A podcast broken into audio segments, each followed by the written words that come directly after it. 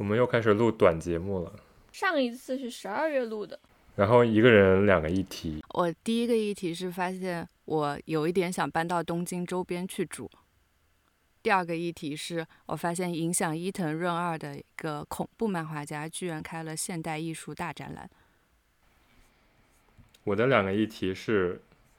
我上上上周去大阪，然后发现大阪新开了一个筹备了四十年的美术馆。然后第二个议题是我的同期又在抛弃我，我的另外一个同期他最近就是做完了一个建筑，然后他邀请我们都去看他那个建筑，然后我觉得做的挺好的。你的同期已经可以做成一个系列了。每一集都抛弃。我每次说同期这个词，我就觉得非常奇怪。同时期的人，你看这样子去理解。好的，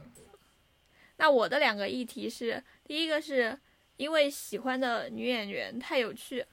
最近受到了很多鼓舞。能年林奈，他的全名叫 Nonen Lena，对，但他现在没有用这个名字火，因为他知道中国人念不出来这名。谢谢啊。他的名字日语里也很难念，就 no no 就是有一个 n。好的。第二个议题呢？第二个议题是我发现一个城市会宣传自己，真的非常的重要。我要讲一个远离东京的三百二十线城市啊，不能这样说人家，他的宣传真的做得很好。就是你旅游的故事。终于把旅游日记给发出来了，之前一直想说，都快都快忘了。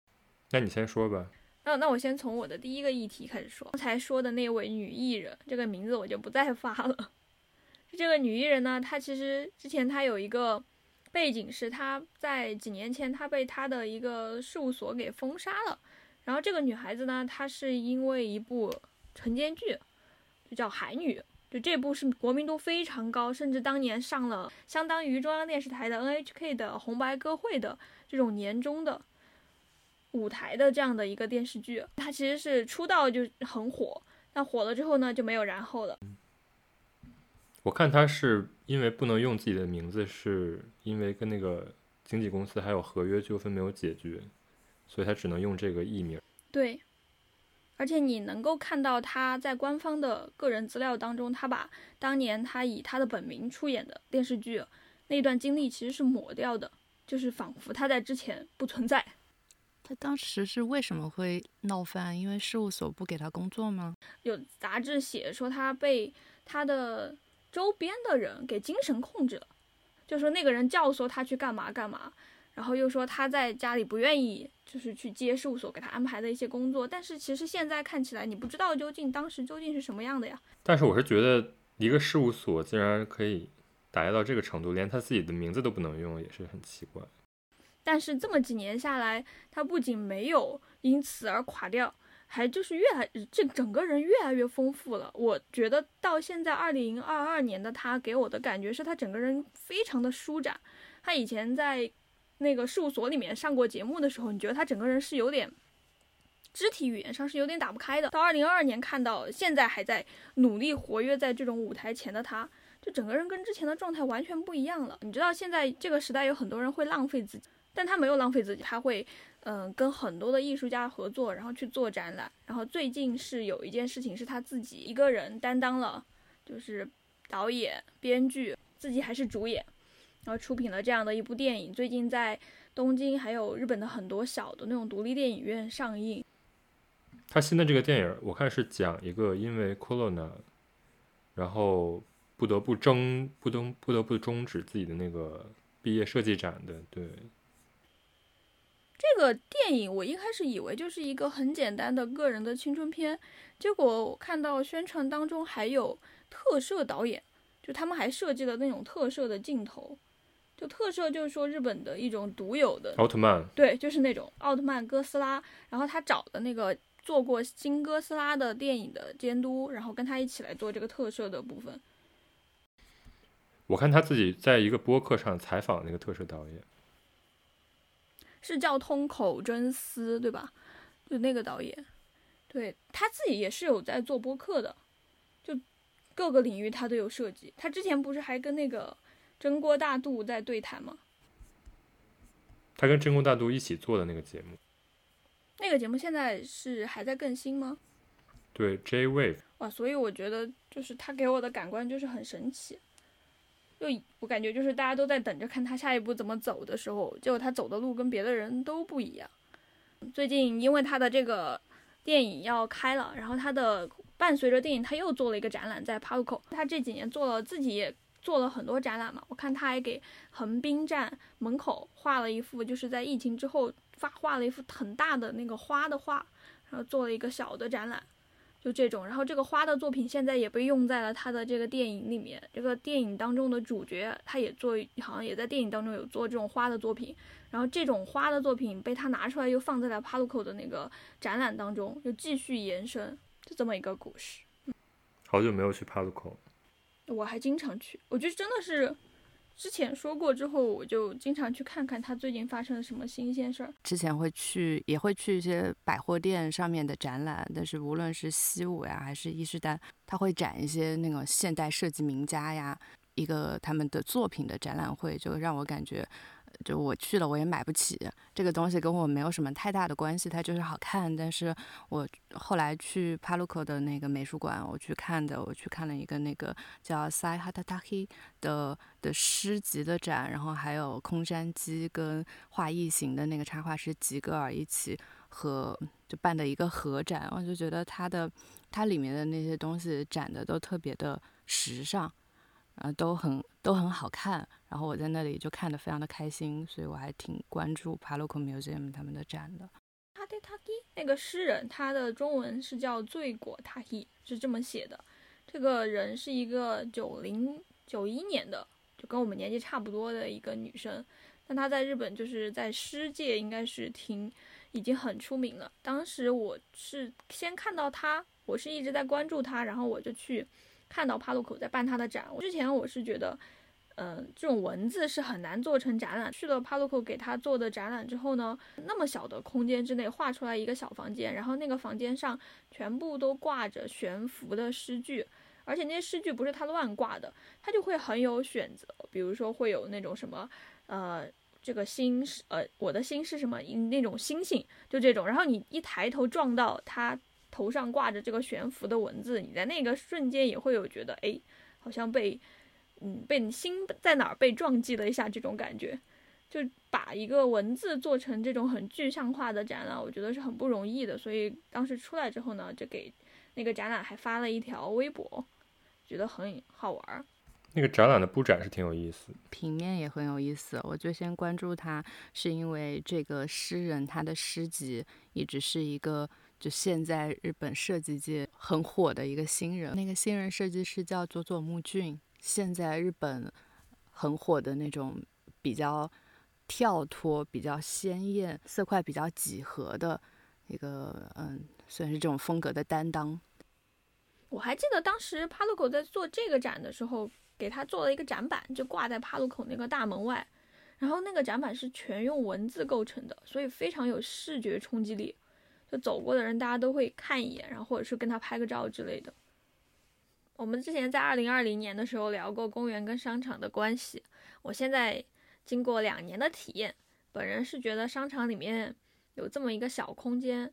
不让你总是走过去就要购物，真的觉得很重要。像帕路口这个小空间，我其实有些时候我去帕路口转，我可能站在那边真的买不到什么，但是我看到那边有小展览，我就会转过去。像这种有意思的展览看看，就会发现获得一点新的灵感，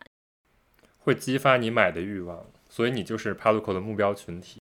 你你说的是对的，我最近就发现，我前段时间去帕鲁口，他正好他的电影院，他还有一个小的独立电影院，是在上映《法兰西特派》，他在那个。通道里面就摆了一长串他给法兰西特派这个电影做的海报的小展览，我就在那里认认真真的看每一个阅读。阅读完了之后，我感觉我下一步如果不是接下来有事情，我当天可能就要走进去享受他给我提供的服务。对，就是这样子。所以我觉得帕鲁口做这种东西做的还挺厉害。我去了大阪的帕鲁口，我觉得大大阪帕鲁口就一般，因为大阪帕鲁口也是去年新开的，就整个一栋都是新的。然后它里边的它里边的空间是很漂亮，但是它的策展就完全没有东京的好。就是我觉得他还是重视不重视吧。你看他全国各地有那么多 palco 但是其实每一个 palco 里边都有展览，就是你看那些小的 palco，比如说什么浦和、什么上野、松本、静冈这种地方，其实都有 palco 的。我去过浦和的，浦和是东京边上一个埼玉县的一个非常有名的东京人很喜欢去住的地方。那地方真的就是一个纯粹的，你可以把它想象为伊势丹的商场。你看，开塞就火古在马塞，对，就你会去那儿的话，是觉得啊那边有什么跟伊势丹不一样的牌子，因为那个浦和的帕路口就在车站出来，它感觉也没有什么要做的东西。其实就算池袋也非常的少，你看池袋吉祥寺也有，但是也就是它非常不重视，只能说，但稍微大一点城市还是有展览，但是做的展览就非常一般般。我上次去福冈的时候，然后我朋友带我去逛街，他就跟我说，福冈最繁华的地带就在帕路口那附近。我就说，哇，那应该有很多很有意思的。这个我走进去，我真的要疯了。那天正好赶上他们年终年初大促。你可以想象，就是每一层楼里面进去，基本上三步之内一定会有三个人，就这样的一个拥挤程度。然后里面的牌子，我感觉跟东京的涩谷一零九差不多。就是我走在那里，我就想，我为什么会在这儿？我是谁？我在哪儿？我怎么会跑到这里来逛街？只能说地方的这种美术馆啊，包括策展，它的质量肯定是不如东京的。然后这样我就要说到我的那个议题。好的。我的那个议题就是大阪筹备了四十年的美术馆终于开了。为什么他会筹备四十年呢？大阪中之岛美术馆，那看东西吗？比居斯康。然后我也是去了之后，我发现它是开馆纪念嘛，因为它是二月才开的。然后这个美术馆它为什么筹备了四十年？我之前查了一下，有一个叫。有一个叫大阪中之岛美术馆整备计划的一个大阪市的政府的一个网上是这么说的，就是昭和五十八年的时候，大阪市然后为了纪念成立一百周年，然后他们有一个基本的构想，就是在这个岛上，这个岛就是大大阪的市中心的一个河堤上的一个岛，然后要建一个近代美术馆，然后大概过了五六年，然后他们成立了一个基金会，这个基金会有三十亿。基金，然后就开始成立了这个基金会，去到处买艺术品，然后再加上比如说，呃，他们期间买完艺术品，然后在准备在这个岛上建，然后这个岛上建了要拆掉以前的那个大阪大学的一个用地，然后拆完大学用地呢，发现地下又有埋着一些宝物，然后又把这个宝物，然后怎么着怎么着，然后又买这个地方北边的一片土地，然后就又怎么着怎么着，然后最后就是。整个这一系列行政手续下来的就过了四十年了，然后平成三十一年终于开就是开始开工，然后过了到现在令和四年了，终于开馆了。就补充一个信息，我刚刚看你那个年表，它筹集到三十亿的时候是平成元年，然后令和的上一个年号的终结是在平成三十一年，也就是说它整整度过了昭和、平成，然后现在一直到令和四年了。他其实完全可以把他这个作为他的 slogan。四十年终于开馆，不是这四十年不够震撼，撑过三个年号的美术馆，撑过三个年号终于开馆的美术馆。以前一直觉得大阪就没有建什么新东西嘛，所以那天罗二去的时候，我还在想这是什么，这是什么新旅游景点？我我 不是，我以为你是会去看看什么安藤忠雄在那里建的那种旧美术馆啊之类的，结果没想到居然是一个新的馆。对对对，然后它的第一个展就叫，呃，你好，超级收藏展，因为他的这四十年买的东西，然后都一口气在这里边展示出来了，也相当于回顾了这个馆开馆的一个历史嘛。因为大家，嗯，一看他这四十年买了什么东西，就知道哦，那个馆已经筹备了四十年，所以我觉得这个 concept 也是还挺妙的。那你去看了它的内容？对，它的内容就是收集了各种各样的奇怪的 art。什么叫奇怪的 art？在日本就是反正近代艺术，然后其实日本艺术家的日本画啊，包括书法呀，包括到后来有那个展示当代当代的那种工业设计啊，啊这种平面设计海报啊，其实都有。所以我总的看下来，我是感觉就是，虽然嗯筹备了四十年是很厉害，但是它确实没有一个怎么说一个主的轴线，就是它这四十年真的是啥都买。就是他选品的眼光也没有那么的独特，但他至少是买了东西的感觉嘛。对对对，你就就是该有都有，什么山本博斯啊，这个那个叫什么阿尔贝托贾科梅蒂他那个这种金属的这种雕塑啊，然后包括那个他有一个巴斯基亚，就是那个在巴斯基亚的边上就有一个特别大的一个小方块，然后里边写的字就是。当时在九几年的时候去买这个 basket 的时候，他还真的就是一个街头艺术家那种感觉。然后他买完了之后，当时也完全不知道这个画将来会 就是这么值钱。然后他后来就是英年早逝了嘛。然后他现在的画巨值钱。然后他边上写着说，当时买了真是一件幸运的事。然后就感觉，那你们当时买的时候，到底是以什么一个作为基准在买的呢？就觉得就是一方面又觉得。嗯，是有很多这种，呃，过了四十年之后，呃，艺术家的沉沉浮浮这种时代的走向，但是另一方面觉得，就是你买东西的时候，到底是谁在买的，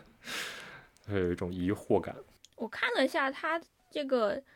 中之岛美术馆，他之前的那些东西其实并不是一直扔在仓库里。对对对，他是有一直在借壳展览，像游击队一样。对，现在在它的官网上，你都能看到它在二零二二年之前的每年，它至少都是有办三到四个展览。然后你去看这个地方，每个地方都不一样，就有在那种大阪的什么国立博物馆，还有在什么进港的博物馆，还有在什么大阪的不知道什么的什么艺术中心。总之就是有个地方它就能展，然后那种展呢也不一定非常大，但好像就是有点像你说的，它可能就是。买的这些东西，哎，正好赶上了，我就去展一展，就是一个寄居蟹的概念。我觉得是一个 Airbnb 的概念。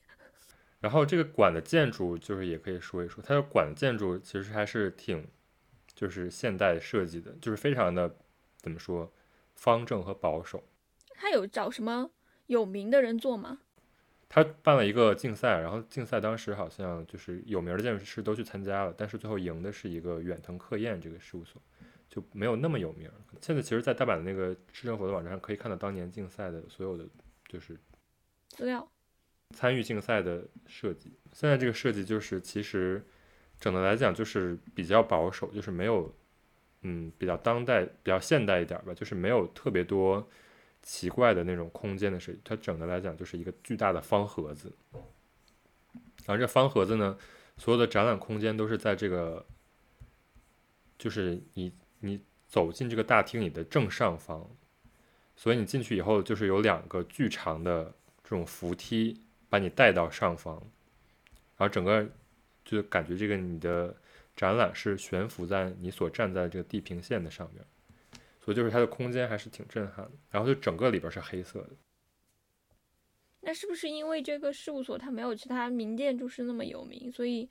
这个博物馆建成的时候，大家也没有就是就这个设计师做一个再来一波宣传。也不是说他没有那么有名儿吧，就是说作为一个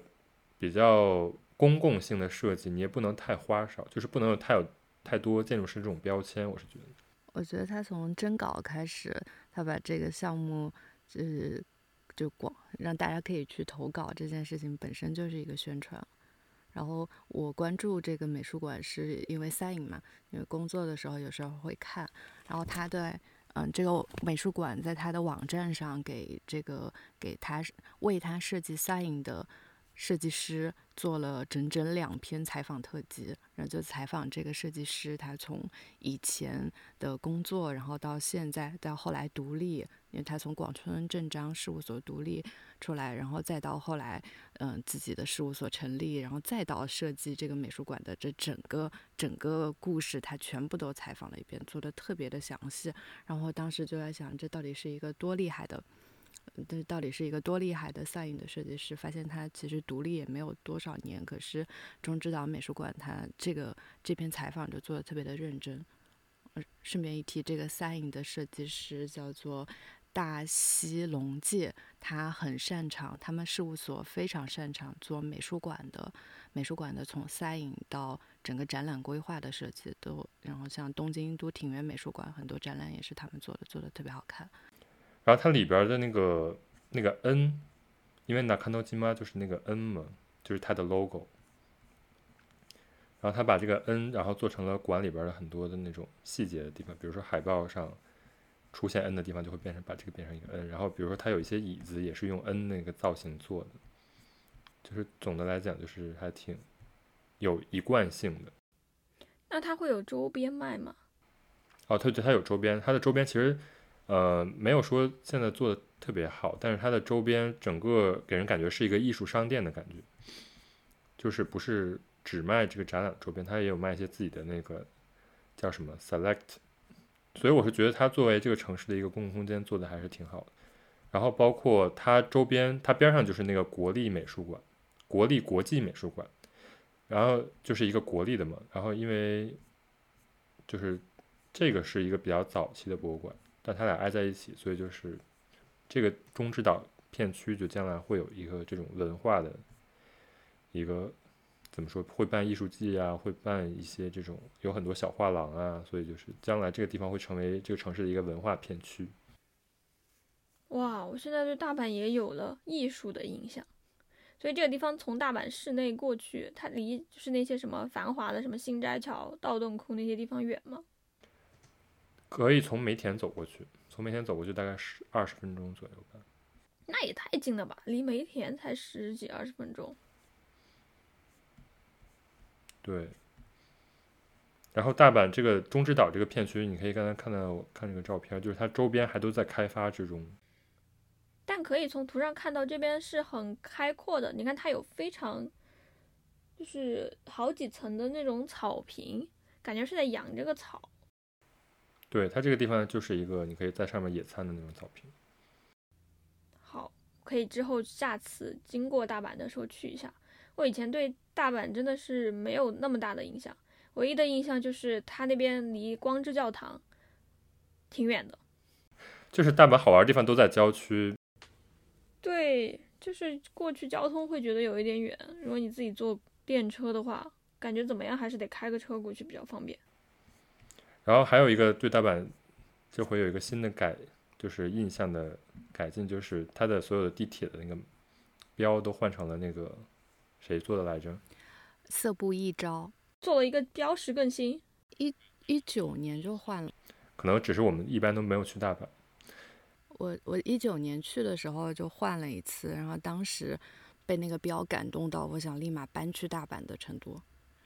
它是一个丝带，然后这个丝带就这样咕噜咕噜咕噜咕噜，然后转成一个 M 之后，它再转，然后整个标志旋转九十度就变成了一个 O。然后就变成了那个大阪的 O，所以是把 Osaka Metro 这两个词结合在一起，非常非常的简单，然后又好懂又漂亮，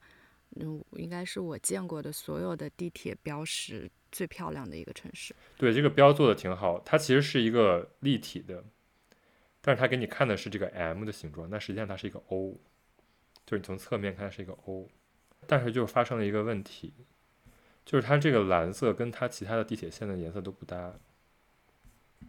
就它其其他地铁线用的那个颜色的色系跟这个蓝色就是有点突兀。你看，就是它之前的这些玉金玉糖金线就是红色，然后它就是比较比较怎么说，比较一般的那种识别性强的颜色，然后包括里边还有那种鲜绿色啊什么的，然后但是它整个这个地铁的标变成一个深蓝色。然后包括它底底色啊什么的都变了之后，就就是你在地铁上就会感觉就是有一种，就是不搭配的感觉。但是这就是反正就是叫什么吹毛求疵。但是这个标整个就是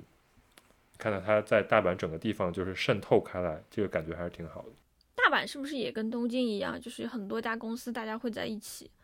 比如说一个站里面。对对对，但是就是最主要是地下地下铁嘛，地下铁之外还有。呃，去机场是南海电铁，然后去京都就是京阪电车，然后还有个阪急，阪急就是连接就是神户那边和京都那边，然后还有去奈良的啊之类的，就反正有不同的这种公司，感觉非常的复杂。那这样子，那些公司他们其实自己也有自己就是定好的颜色吧，你不能随便给他改。但是总的来说，就是大阪感觉。它去周边的城市都是很方便，而且周边的城市跟它也是连成一体的，所以然后我们在大阪出差的时候，就当时的住在大阪的人，对也不是住在大阪的人，就是在大阪的人跟我们说，然后大阪有一个适于适于居住的一个排行榜，然后排行第一的是一个在神户的城市，神户一个叫西宫的地方，就是在正好在神户和大阪的偏中间的一个位置。这个地区好像也是很繁华的那种地区吧？对对对，就是很宜居的一个地区。而且神户其实它也可，它也靠近大海嘛，然后又在一个就是繁华的这个地区。我觉得在我脑海当中，对关西来讲，我觉得那几个地方，就是你说奈良，那也跟你住在大阪差不多，因为你一条线就可以通过去。然后你说你在神户，我感觉你今天也可以去大阪吃个饭。对，三十分钟就到了。然后京都也是三十分钟，关西感觉就是一堆小城市的一个聚集体那种感觉。然后顺便说一下，就是这个中之岛美术馆的这个第一个展的 Onsei Guide，也就是叫什么语音导览，是那个能年玲奈做。嗯，然后我看我也看到中之岛美术馆很认真的给他出了一个收录心得。我之前看到的时候，我还以为是这个美术馆没事儿做，专门去给他做了一个收录心得。但是刚才听到唐一说，他也给那个设计师出了一个心得，看来这个美术馆真的是看起来。有一点不一样的地方，做事好像挺认真的。那那我接着说下一个议题，因为我下一个议题感觉跟罗二这个还有点搭。嗯，我的议题是我发现利川是一个很宜居的地方，宜居到我甚至有点想搬过去。终于在两年之后，唐一决定要搬到利川，简直是一个从来都没有想到过的选项。利川确实不错。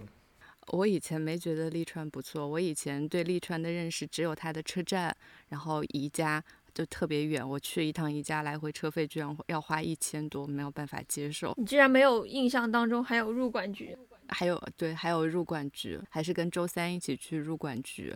嗯，反正就是感觉就是一个需要打起精神用一天的时间去的一个地方。然后我对他的印象就一直不是很好，没有想到我这次居然再去了。我是为了看一个美术馆的展览去的，但是我就被深深的种草了那个美术馆所在的一个片区。那个片区叫 Green Springs，是去年才开的一个新的复合。复合商业文化设施，我觉得文化一定要加在它的加在这个词里边。呃，它这个设施里面是一个三层的空间，是一个非常开阔的空间。这个设施里面包含了剧场，包含了美术馆，包含了亲子公园，嗯，还有酒店，然后还有办公空间。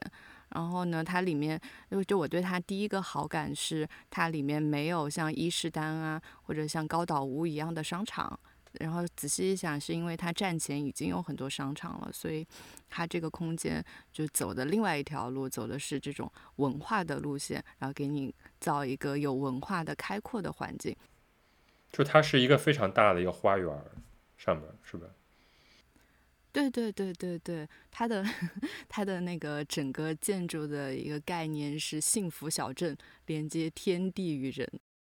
这个空间的二层到三层有一个非常非常非常大的楼梯，那个楼梯很宽，嗯。楼梯整个是黑色的，然后从顶层，然后到从顶层到二层是一直有水在那个楼梯上流过，然后就可以脑补小孩就可以在上面开心的玩耍。我当时走在那里就觉得特别的开心，就是如果你要建一个地方，然后让大家都很开心，让小孩也可以打发时间，让爸妈也可以休息一下，一个有水的长长的宽宽的楼梯就完全可以完成这一点。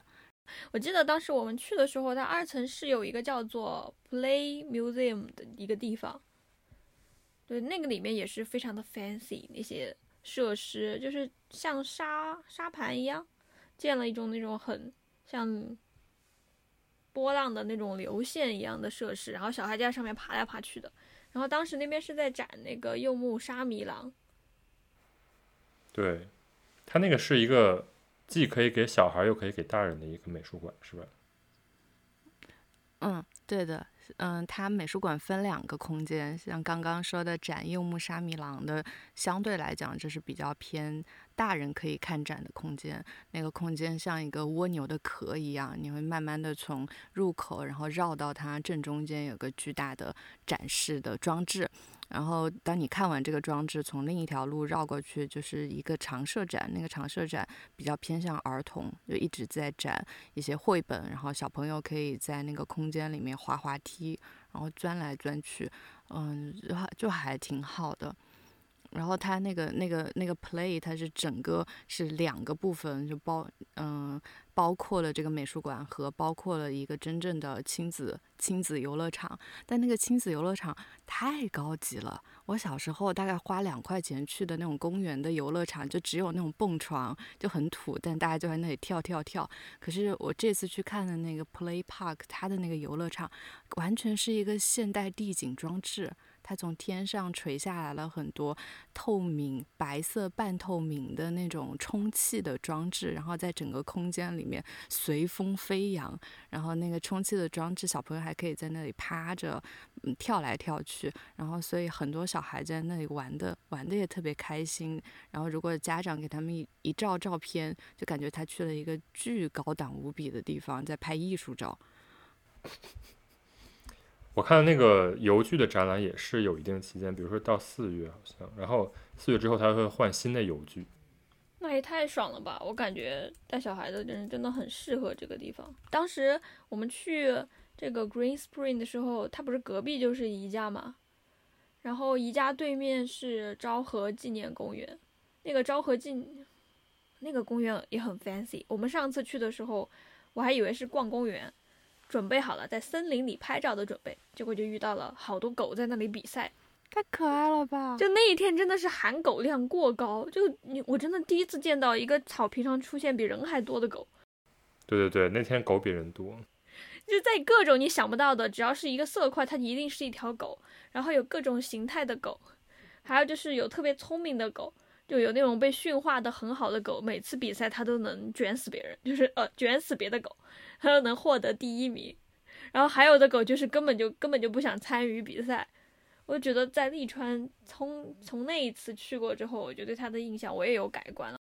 Green Spring 二楼不是还有很多那种户外设施的大的店吗？卖植物的，很有意思。还有亭子，它的店铺也是我挺喜欢它的一个理由。它的店铺里面。呃，就除了它基本上是以饮食店为主，然后有很多非常 fancy 的咖啡以外，它的店，嗯，有一家店叫 Super Paper Market，它是专门卖纸的工艺品，它是跟那个福永纸工合作的，里面就有各种纸的贺卡、纸的海报，然后纸的纸的各种各样，就日本生产的可以做生活日用品的小玩意儿，然后它还。今年二月份新开了一家那个木纳口，一个从那个 Snow Peak 独立出来的一个做做帐篷的一个牌子，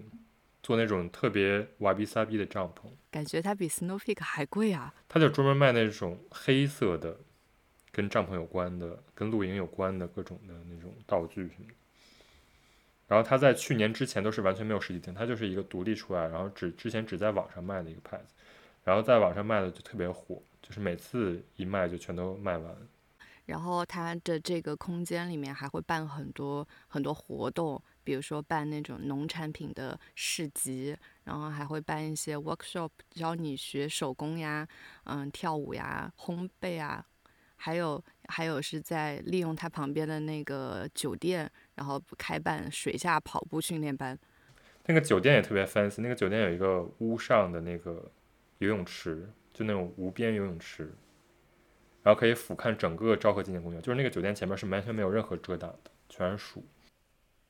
这种特别适合网红打卡拍照。然后我们之前去那个昭和纪念公园嘛，然后在里边转，然后总能发现一个特别奇怪的建筑物。然后就我们走着走着，总觉得这个建筑物特别奇怪。然后我一查，就发现是伊东丰雄设计的。对他之前把那个厕所设计成了两个桶。它里边是有一个博物馆，好像叫花的博览会还是博览馆是什么？然后就是它整个那个地形跟那个建筑是连成一体的，就是你可以自由的绕到那个屋顶上，然后再坐扶梯下来。你不是上次去的时候说它很像仙台媒体中心吗？对对对，其实那个整个结构挺像仙台媒体中心，所以我就查了一下，发现果然是伊藤伊藤伊东丰雄做。但是我想说，就是伊川现在变得宜宜居，并不是因为就是它有这么多 fancy 的设施。而是他现在南口开了一个友谊食府，来，你讲讲你的友谊食府的体验。友谊食府就是之前我们不是说过吗？就是一个脏兮兮的，然后油腻腻的一个大排档，然后开在池袋。然后那个地方就是你要坐一个电梯，然后走进一个超市，然后它的超市的一角上，然后有那么几个小店，然后做成一个假装是一个大排档的地方。然后那个大排档现在特别火，火是因为就很多日本的杂志介绍了，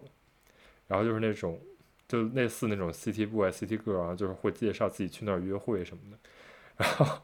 然后前一阵儿那个文春也介绍了，然后导致我那个同事，然后有一个就是已经家里有小孩住在世田谷一个大妈，然后她来问我。说池袋是不是有一个中国人都去的那个 food court 啊？我说是。人家要让他去那个池袋的友谊食府嘛？池袋那个地方真的是好逼仄。对对对，就是我感觉真的是中国人现在都不怎么去，但是我上次去，就是我上周末去，上周平日去的，然后里边竟然有很多就是会说英语的日本人在里边吃饭。日本人不仅在那吃饭，日本人还要在那里边说英语边吃饭。对对对对对，就是一一群就是一群那种小年轻，然后感觉就是刚打完球还是刚买完衣服那种，然后就是在里边吃，然后里边卖的就是有台湾料理，有东北料理，然后有上海料理，然后有什么山东料理，就是有韭菜盒子，然后又有什么上海的那些什么鲜肉月饼，然后又有那个台湾的大肠包小肠，就什么都有。就是，总之他吃的还是挺不错的，但是感觉就是那个环境真的就是糟糕到，就是你觉得就是里边藏了几万只蟑螂也不为过那种。然后我去的时候就是已经开始排队，然后就基本都是日本人，就是目光所及都是日本人。为什么呀？他们介绍是觉得说这个地方特别的有中国的这样的一个特色，他们想吃中式点心，还是只是说觉得有一点奇特？就是一半是猎奇心情吧，但是另外一半我是觉得，就是它的东西是中国人是真正的中华料理。之前我们不是也说，就是日本很多假中华料理。然后还有还有就是最近不是有那个七宝麻辣烫嘛？就是我认识的日本人都大家都在疯狂去吃七宝麻辣烫。但那个麻辣烫其实我觉得已经改的有点日本了。他们的感觉是那个东西很健康，他们那个东西感觉是有很多蔬菜，然后你可以自己选，然后自己做汤。然后他们觉得那个东西是一个很健康的食物。前两天跟朋友聊天，他们就说，就是最近在涩谷，有有些年轻人大家都很喜欢吃那种健康的食品。他们给我讲了两件很有意思的事情。一件呢，就是说疫情之后，嗯，因为大家都出不去门，所以呢又要吃那种健康的食品，他们就开始在那种便利店买那种就是什么健康的这样的一些什么像一些菜啊这样的一些东西。然后他们就在讲说之前。呃，有一个嗯人创业嘛，创业的时候他就是想做这样的一个健康的食品，然后给健身房啊，然后这样的年轻人吃。但是疫情之前其实是没有什么人搭理他的。但是呢，因为疫情之后大家都出不去，这个健康的食品现在在各个的那个便利店其实都有销售。然后这个牌子叫 Base Food 啊，我有买。对，你看吧，你就是消费受众。这个牌子就是疫情之后起来的，赚翻了。我也在买。他主张自己就是。两个面包含蛋白质含了大概三四十克，然后碳水化合物是一般面包的百分之四十，然后我就尝试着买了两次，后来觉得太贵了，智商税，因为它是那种订阅制，就是如果你买的话，就是一个月它会定期给你送。他们就说这种订阅制现在在就是涩谷这边也有一个人在做什么呢？这个人是因为太喜欢吃沙拉了，然后他是一家很有名的互联网公司的，他本质不是搞这个的，但是因为他们家的人特别喜欢吃沙拉，所以他们就开始把自己的沙拉做出来送给涩谷一带的那些公司，然后只在涩谷地区搞了一个订阅制，就你如果想要吃沙拉，他就可以做沙拉给你们，然后就让这些公司的人订，还销的还蛮好的，也是一个新的服务。我就听了之后，我觉得这一代年轻人，大家真的好想追求健康，而我每天都在家里炒菜。好的，我们已经聊超时了，快点吧，下一个。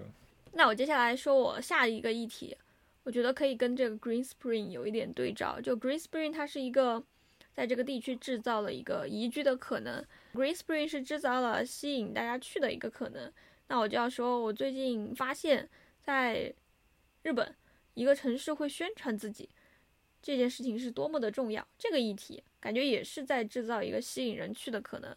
我要说的例子呢，就是一个距离东京差不多开车至少都要开一天以上，然后坐飞机都要花很久的这样的一个城市。这个城市呢，叫做大分县，它其实是一个县。大分县下面管着大分市，管着别府市，还有游步院，靠海靠山的这个城市。它资源最大的就是温泉嘛，是吧？但日本温泉那么多，所以其实这一点上很难。它在宣传上，我觉得真的是非常有考虑的一个城市。它就最近在宣传自己，把自己当成什么东亚文化都市。我觉得这个口号完全就是超越了，把自己放在日本的这个岛上。它其实完全可以跟东京去做一个什么对标啊之类的，没有。他现在的考量是他要去办一个展，然后把东亚的这样的城市邀请过来，跟他进行一个对话。他给自己的定位是成为东亚的一个有名的文化都市，然后这个是一个。它的一个让我觉得比较奇特的一个点，还有一个点呢，就是这个城市下面的他们的艺术设施，我真的觉得做得很好。它这个城里面大分的市里面，它有一个美术馆叫 O P A M，是不是应该有别的读法？是大分县立美术馆吧？O P A M 就是大分县立美术馆的缩写，是板茂设计的。板茂给大分做了很多东西。大分曾经在几年之前，他做过一个以他们县为主的艺术设施巡礼图。我觉得这一点是很少见的，他做了像一个建筑师网站一样会做的事情。然后那个巡礼图做得很好，他就是把这个大分县内那些有名的设计师他设计过的建筑按名字排列，然后每一个建筑他都有详细的介绍，当年是为了什么而建设，为为了什么而建设的，这个建筑在哪儿。我当时去玩的时候，我在网上首先查到了这个 PDF。然后我就打开了之后，我就发现有很多建筑其实都在我根本就不知道的那种城市，但因为它做的太好了，所以你会信任，因为这个设计去信任他说这个地方我如果去玩的话，我应该能够了解到我感兴趣的东西，所以就借此就在那次旅游当中就对大分这个城市建立起了一个非常好的印象。然后我实际去了刚才所说的那个大分市立美术馆啊，大分县立美术馆，那个美术馆它当时在展。从东京过去的横尾中泽，我其实在东京已经看过一次横尾中泽了，所以我对那个展呢，就陪我朋友去看一圈。结果去了之后，我觉得那个展比都县美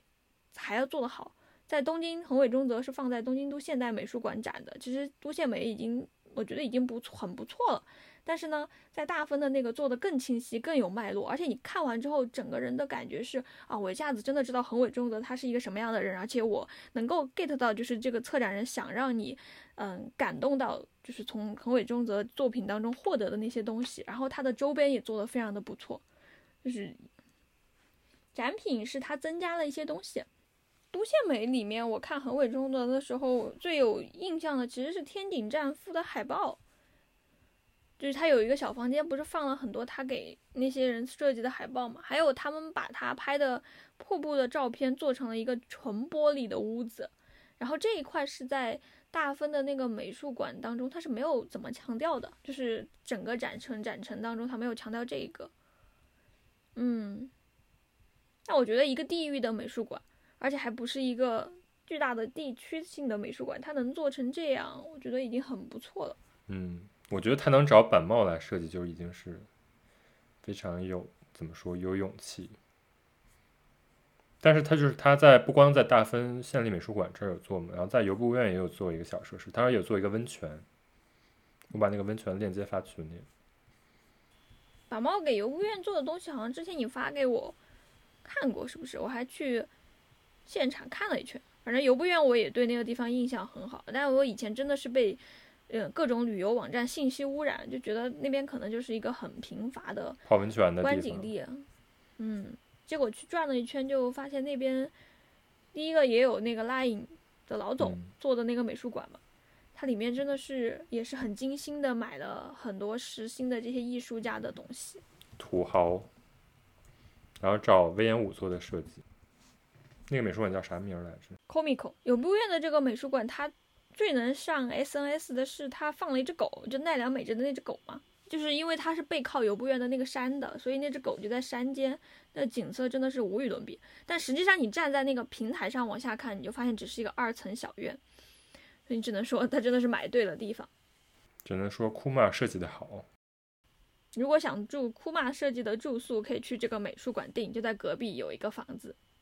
哦，它不光是一个美术馆，还能住是不是？嗯，在隔壁是可以住的，是可以卡西 K D 的，它是一个预约制美术馆。是一个预约的。嗯，但其实我们去的时候并没有什么人去。嗯然后那个前台看到我是中国人，可兴奋了，跟我说他正正在学中文，一定要跟我说中文。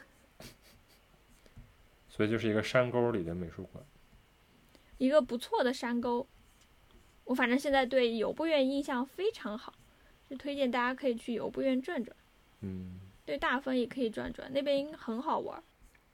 大分水族馆十分推荐，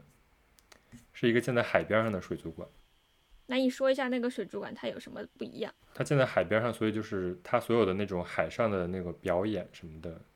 你会感觉它就是在海上发生的。就是它有点消融了海跟那个建筑之间的距离吧。它建筑是一个挺有名的设计师做的，一个东工大的一个。它是它是围了一圈海，然后来做海豚表演的意思吗？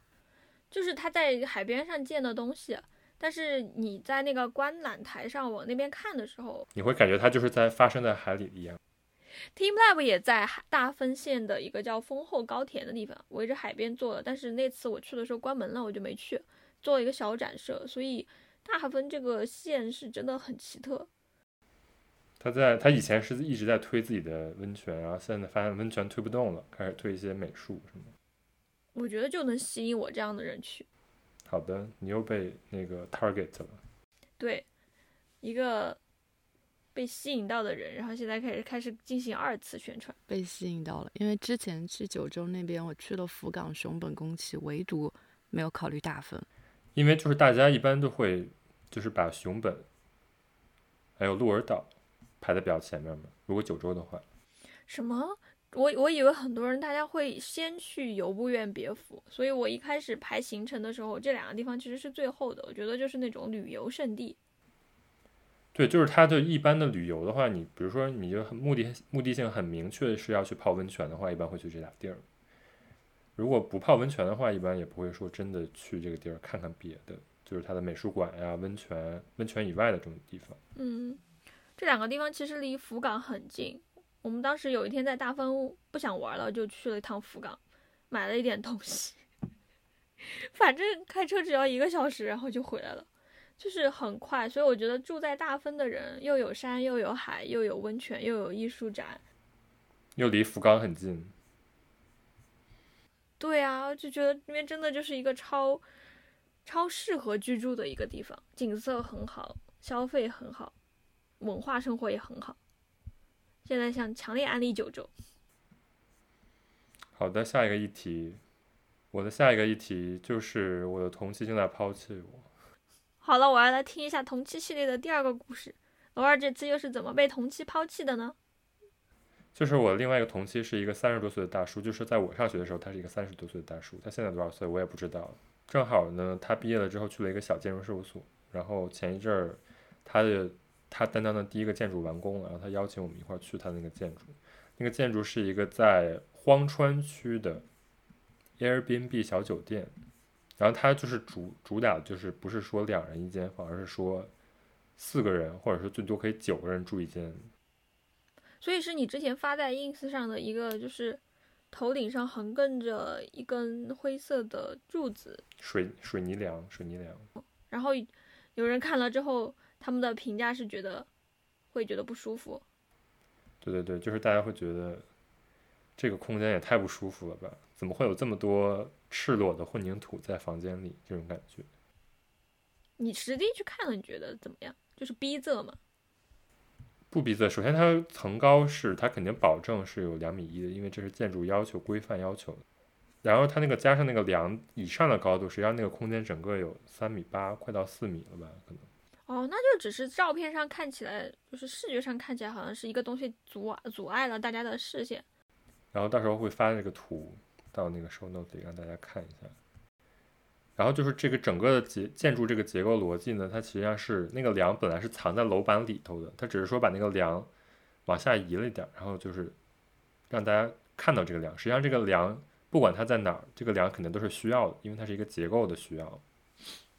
只是说它在这个设计里边把这个梁拖出来，然后你在这个空间里感受到这个梁。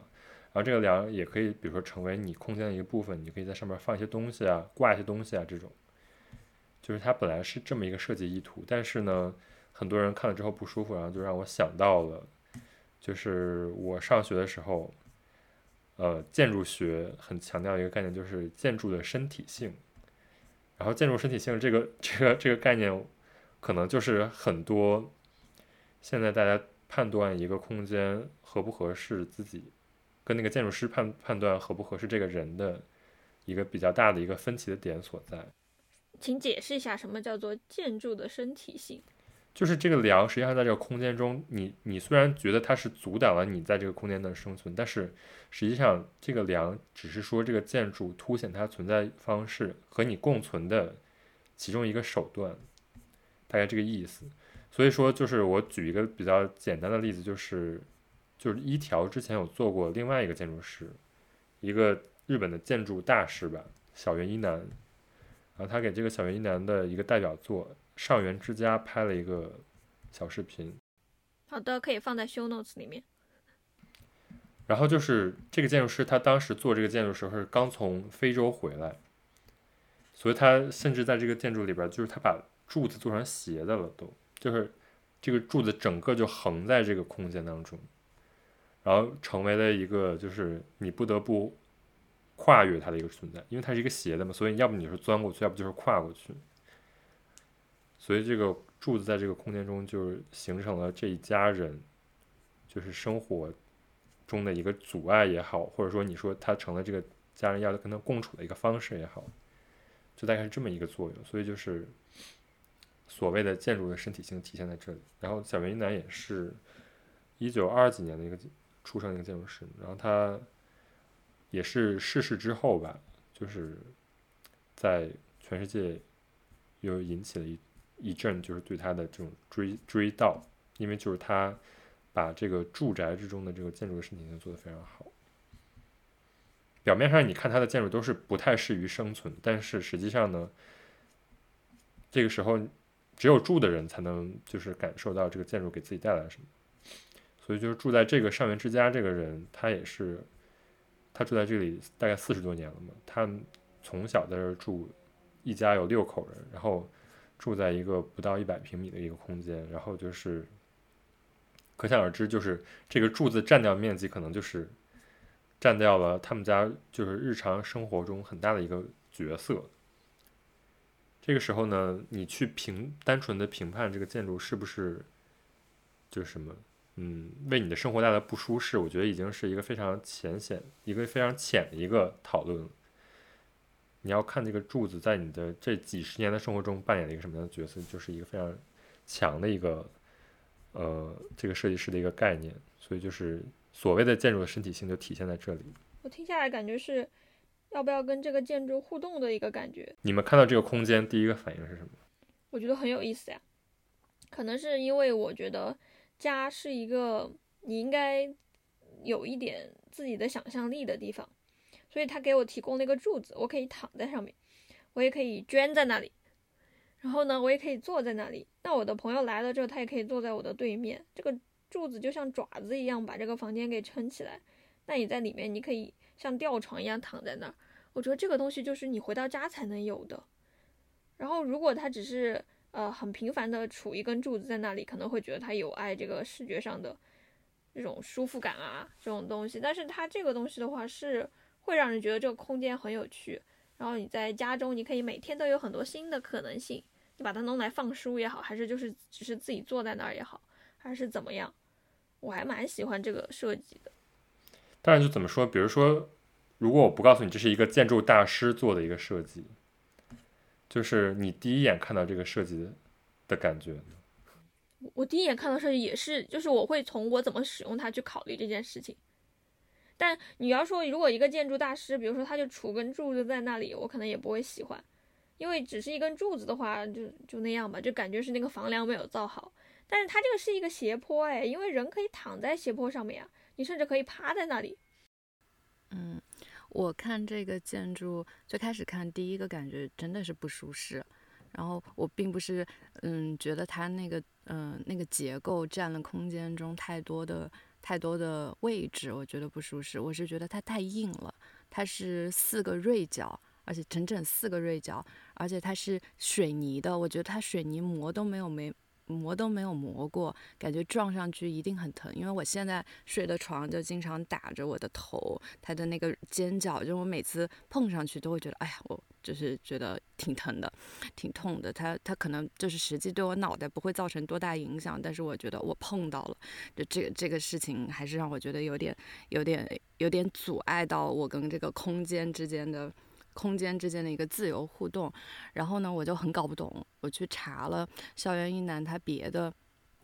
别的房子，我发现他别的房子是也是会在空间里面有一些结构，可是那些结构是木头的，然后是那种比较柔和的柔和的状态。那个木头在空间里，我就会很想跟他互动，然后我就非常搞不懂这个为什么会用水泥的。然后呢，我就查了他原来是给谁设计的，我好像有一点明白了，他是给一个叫大尺青司的日本摄影师做的房子。他们俩以前是一起在东东工艺吧，在那里教书是同事，然后他就让小园一男帮他设计这个房子。大尺青司呢，他是日呃非常，他拍的摄影作品非常的前卫，他会拍一个物件，但是这个物件长得不像它原来的样子，他会把这个物件它的那些线条呀、形状、结构强调的非常的明显，而且他有一组最开始很有名的作品是让人疼痛的物体，他拿一个针去刺穿鸡蛋，然后那个鸡蛋的那个蛋液流出来的状态，他拍了一个非常。就是那种表现很强的写真，就觉得啊，那是这样一个，呃，这样一个摄影师的话，他应该会非常为他的这个房子感到高兴，他的那种，嗯。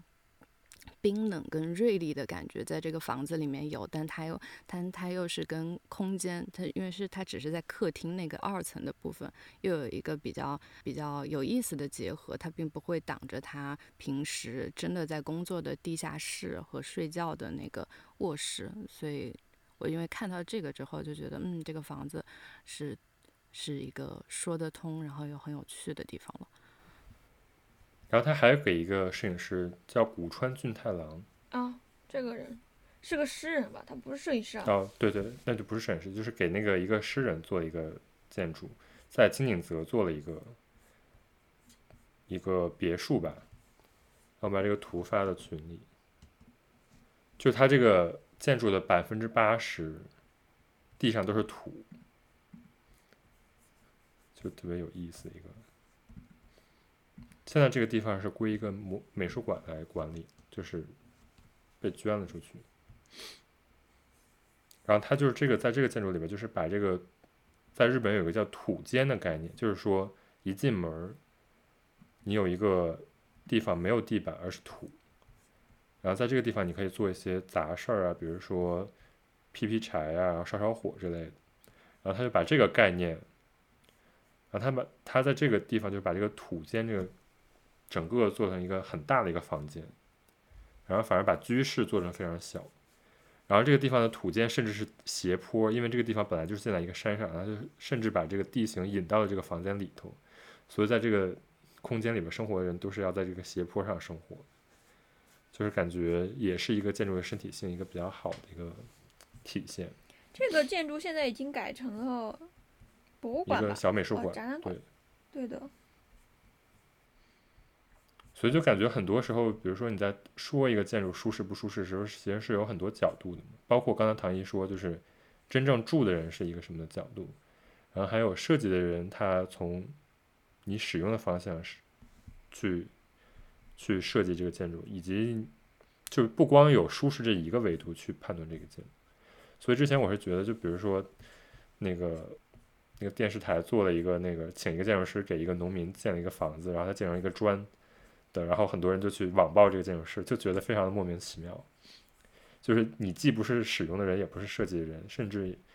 就是你你也只是一个观看，就是第三者的一个身份，你就根本没有处在这个建筑评判的这个维度里头。然后很多人就去帮这个农民打抱不平，就说人家只是需要一个小洋楼，好不好？这种感觉。对，我觉得可能就是很多大家去看这种建筑的时候，会第一眼带入自己的一个视角吧，就是我如果用这个，我会不会觉得它是舒适？那就像刚才第一个你说的那个酒店的设计，那很多人第一眼看到，大家一反应也会是啊，这个梁真的是不好啊，怎么怎么样？对，其实它作为一个酒店，就包括如果说我们公司做酒店的话，我们公司也不会这么设计的。那它是专门为了展示它的设计去做的这个酒店，还是说这个酒店就这么要求的？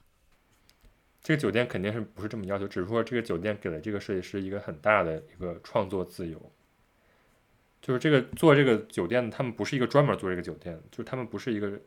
做酒店的一个公司，他们只是说异想天开在这里做一个酒店。哦，那我觉得还蛮有意思的。所以说，就比如说他他的受众就不是说一般的酒店受众，因为一般酒店受众人家肯定是追求一个首先是舒适嘛。那这个建筑里它的那个家具啊，包括它的。就是它整个的软装没有达到一般的酒店的所谓的一个标准，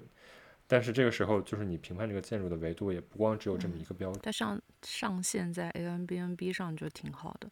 有的时候在 a n b n b 上找房子住，就是想找那种跟平时的舒适的酒店不一样，设计稍微特别一点的地方。让我想起荒川修作在三英市他建的那个叫。就是跟他的天命反转地一个概念的一个系列的住宅，现在也一直在出租租借给这个当地的人。他那个建筑里面也是尽量不会制造那种平的那种概念嘛，他就想让你在这个房间里身体动起来。那这种可能对一般的只要是为追求舒适为目的的住宅来说，它可能不是最舒适的。所以有些时候这种东西也可以跳出。嗯，人住在这里看舒不舒服，去看这件事情，就可以可以看看可以看到很多有意思的这样的一些内容。他那个房子是不是也后来放在 Airbnb 上？没有，他那个房子是定期，就是可能定期租借到时间了，然后你可以重新租下一批，然后你可以申请去建学，但因因为疫情，他的那个建学是停了。现在好的，下一个议题。那我快速的播报了下一个议题：日本的神级恐怖漫画家，他最近在东京六本木的 City View，就他的那个展望台，他最近在那里做他的算是生涯大展。啊，就是森美术馆嘛，森美术馆会抛一些那种小的空间去展一些展览。然后呢，我看到这个消息的时候非常震惊，因为我不知道他居然还活着。那没想到他真的还活着。他是一九三六年出生的，现在已经八十六岁了。可是看照片看起来还是一个六十末的这样一个身体状态，嗯，就感觉非常的搞笑。他呢是伊藤润二的。特别崇拜的人，伊藤润二经常在各种的采访里说：“我从小就看梅图一雄的漫画，然后非常非常喜欢。到后来呢，伊藤润二经常跑去梅图一雄家蹭饭，然后去他们家就喝喝茶聊天，赖着不走这样的状态。然后后来伊藤润二自己也创创作了他的漫画。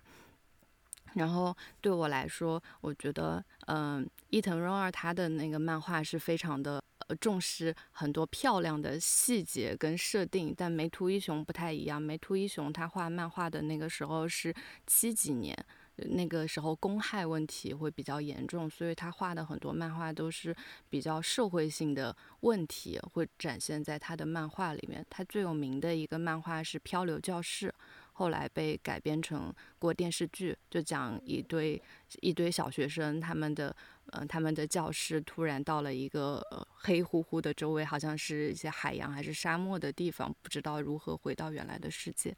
是他最最有名的作品。然后这样一个这样一个漫画家呢，我就觉得他应该整个人就是一个很恐怖、很阴沉、很抑郁的人。没有想到我对他误解太大了，他精通五国语言。他在九五年的时候，因为腱鞘炎，他休业了之后，他就开始唱歌，呃，开始出专辑，然后上真人秀，还去那种嗯那种身体表演剧场去跳舞，呃，做那种领舞。然后呢，这个人他非常有自己的呃视觉上的人设，他只穿红白条纹的海魂衫的衣服。跟戴红白条纹海魂衫，就海魂的那种样子的帽子。他甚至把自己在吉祥寺的家都做成了红白条纹的，然后他的那个家还被吉祥寺附近的居民给投诉了，说这个房子太影响市容了，他还赔了钱。然后呢，就这样一个人，他最近的这个展览里边，他展的东西是他最近四年的一个新作品。然后这个新作品里面全是现代艺术的那种油画，有一百多幅。嗯，然后当然也有他以前的作品的回顾展。但是现代艺术的油画，我看了看截图，也画得非常的认真。我看他这个作品是他隔了二十七年的一个新作品初次公开。嗯，我看到他的红白条纹。很有意思，对的，就觉得看到他这个消息，觉得特别振奋。我看到他还在喜布亚帕路口办了展。我特别推荐，就是我发那个链接，我特别向你推荐他的画，因为我觉得他画的那个画里边空间感特别好。我感觉他用的就是技法还是各种不同的，也有那种马赛克，然后也有那种很建筑画的，然后也有那种很电脑画的。我因为他画的特别的复杂跟细密，我就觉得有点像那种看艾舍尔他的那种版画。之后去看看，我感觉森美术馆，嗯，还是没有失掉它的先锋性。最近的展还不错。好的，今天就到这里，就这样子。